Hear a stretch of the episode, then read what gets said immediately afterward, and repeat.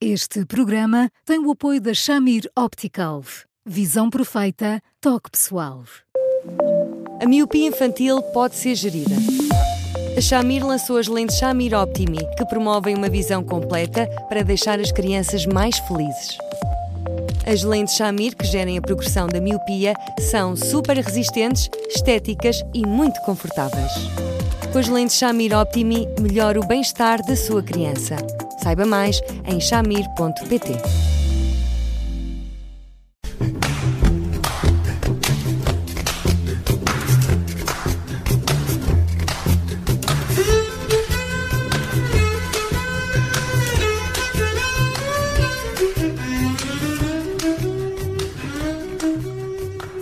Começa agora mais um Porque Sim Não É a Resposta e hoje vamos falar de como educar um filho uh, pode uh, prejudicar, estragar, até levar à separação dos pais.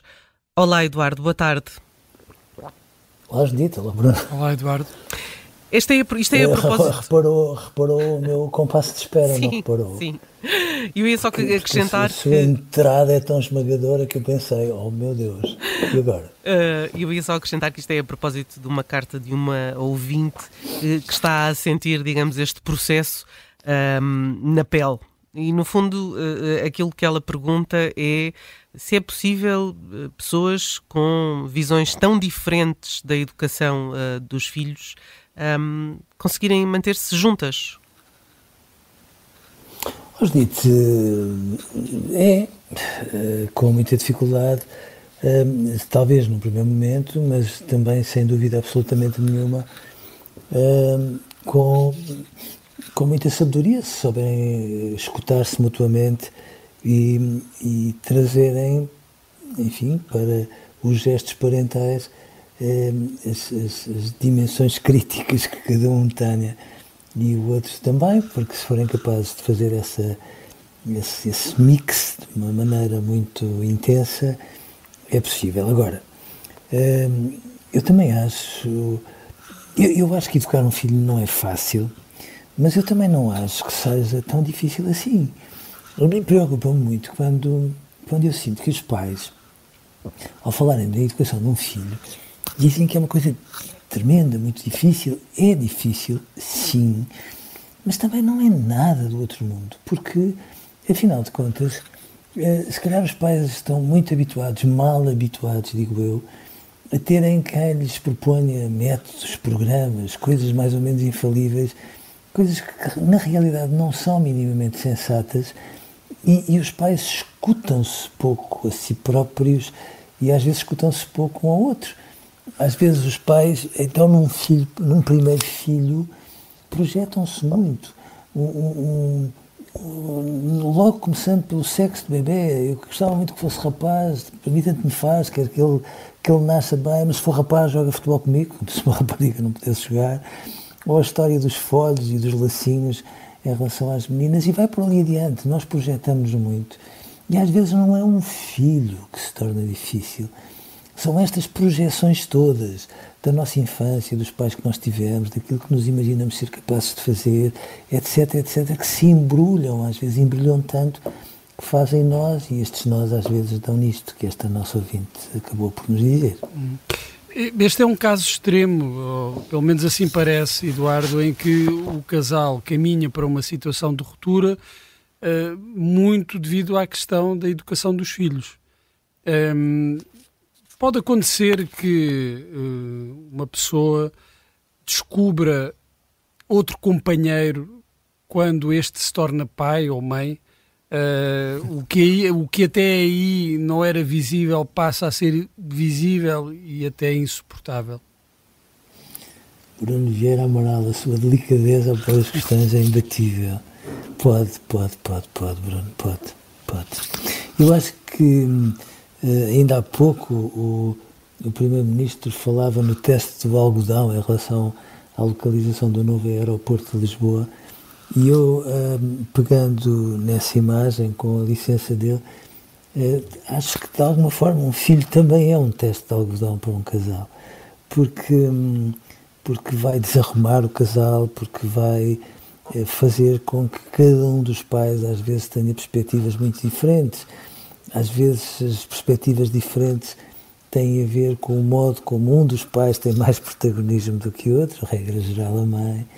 Às vezes as perspectivas diferentes têm a ver com o facto de um achar que se deve repreender e o outro não.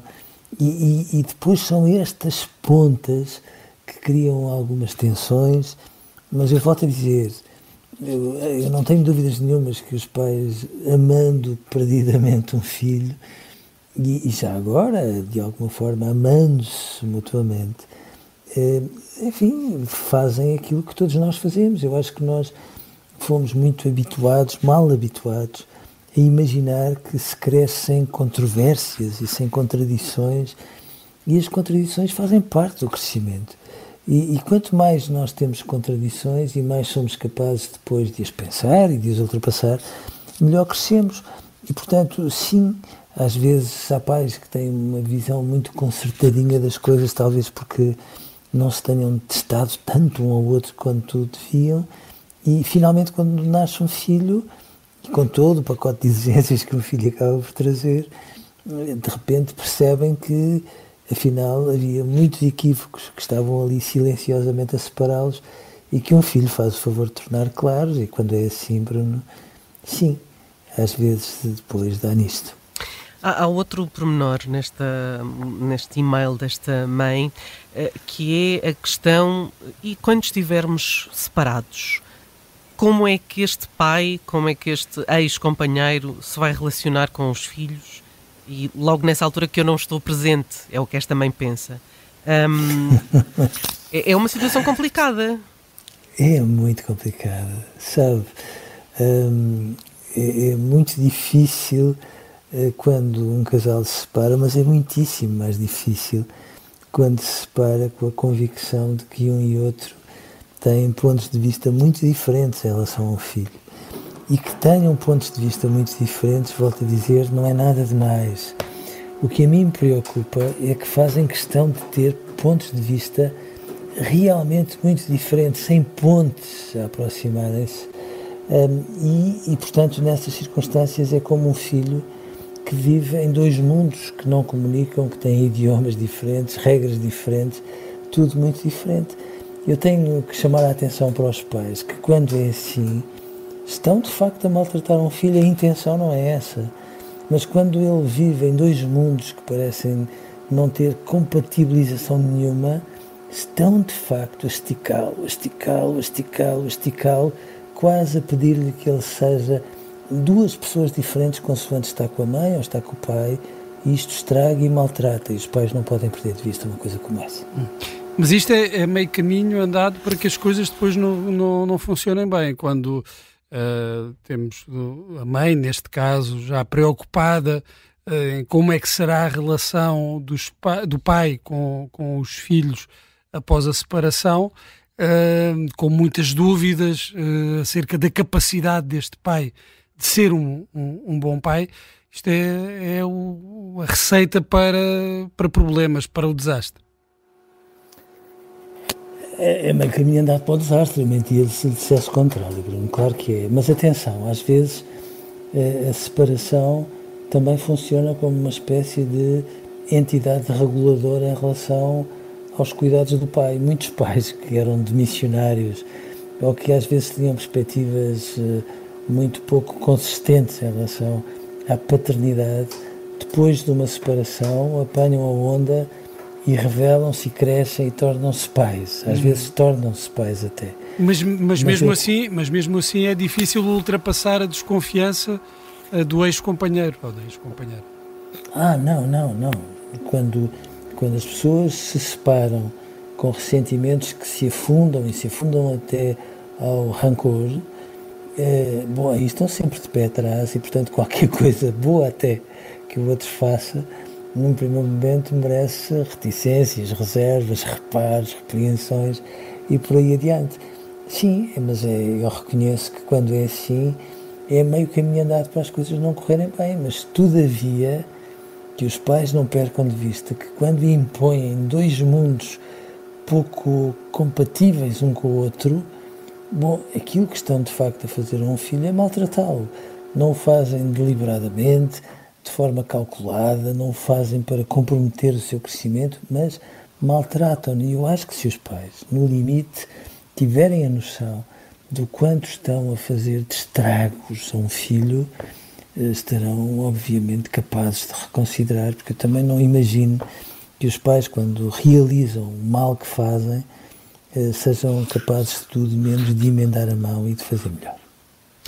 Eduardo, hoje ficamos por aqui. Amanhã trazemos mais um tema ao Porque Se Não é Resposta. Até lá, continuem a ouvir-nos em podcast, também no site do Observador e continuem a escrever-nos para eduardosá.observador.pt. Eduardo, um grande abraço, obrigada e até amanhã. Até amanhã, Eduardo, um abraço. Um grande abraço para os dois, até amanhã.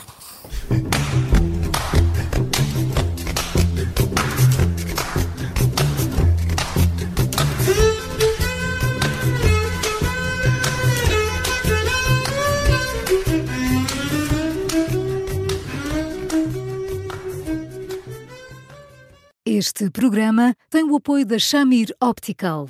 Visão perfeita, toque pessoal.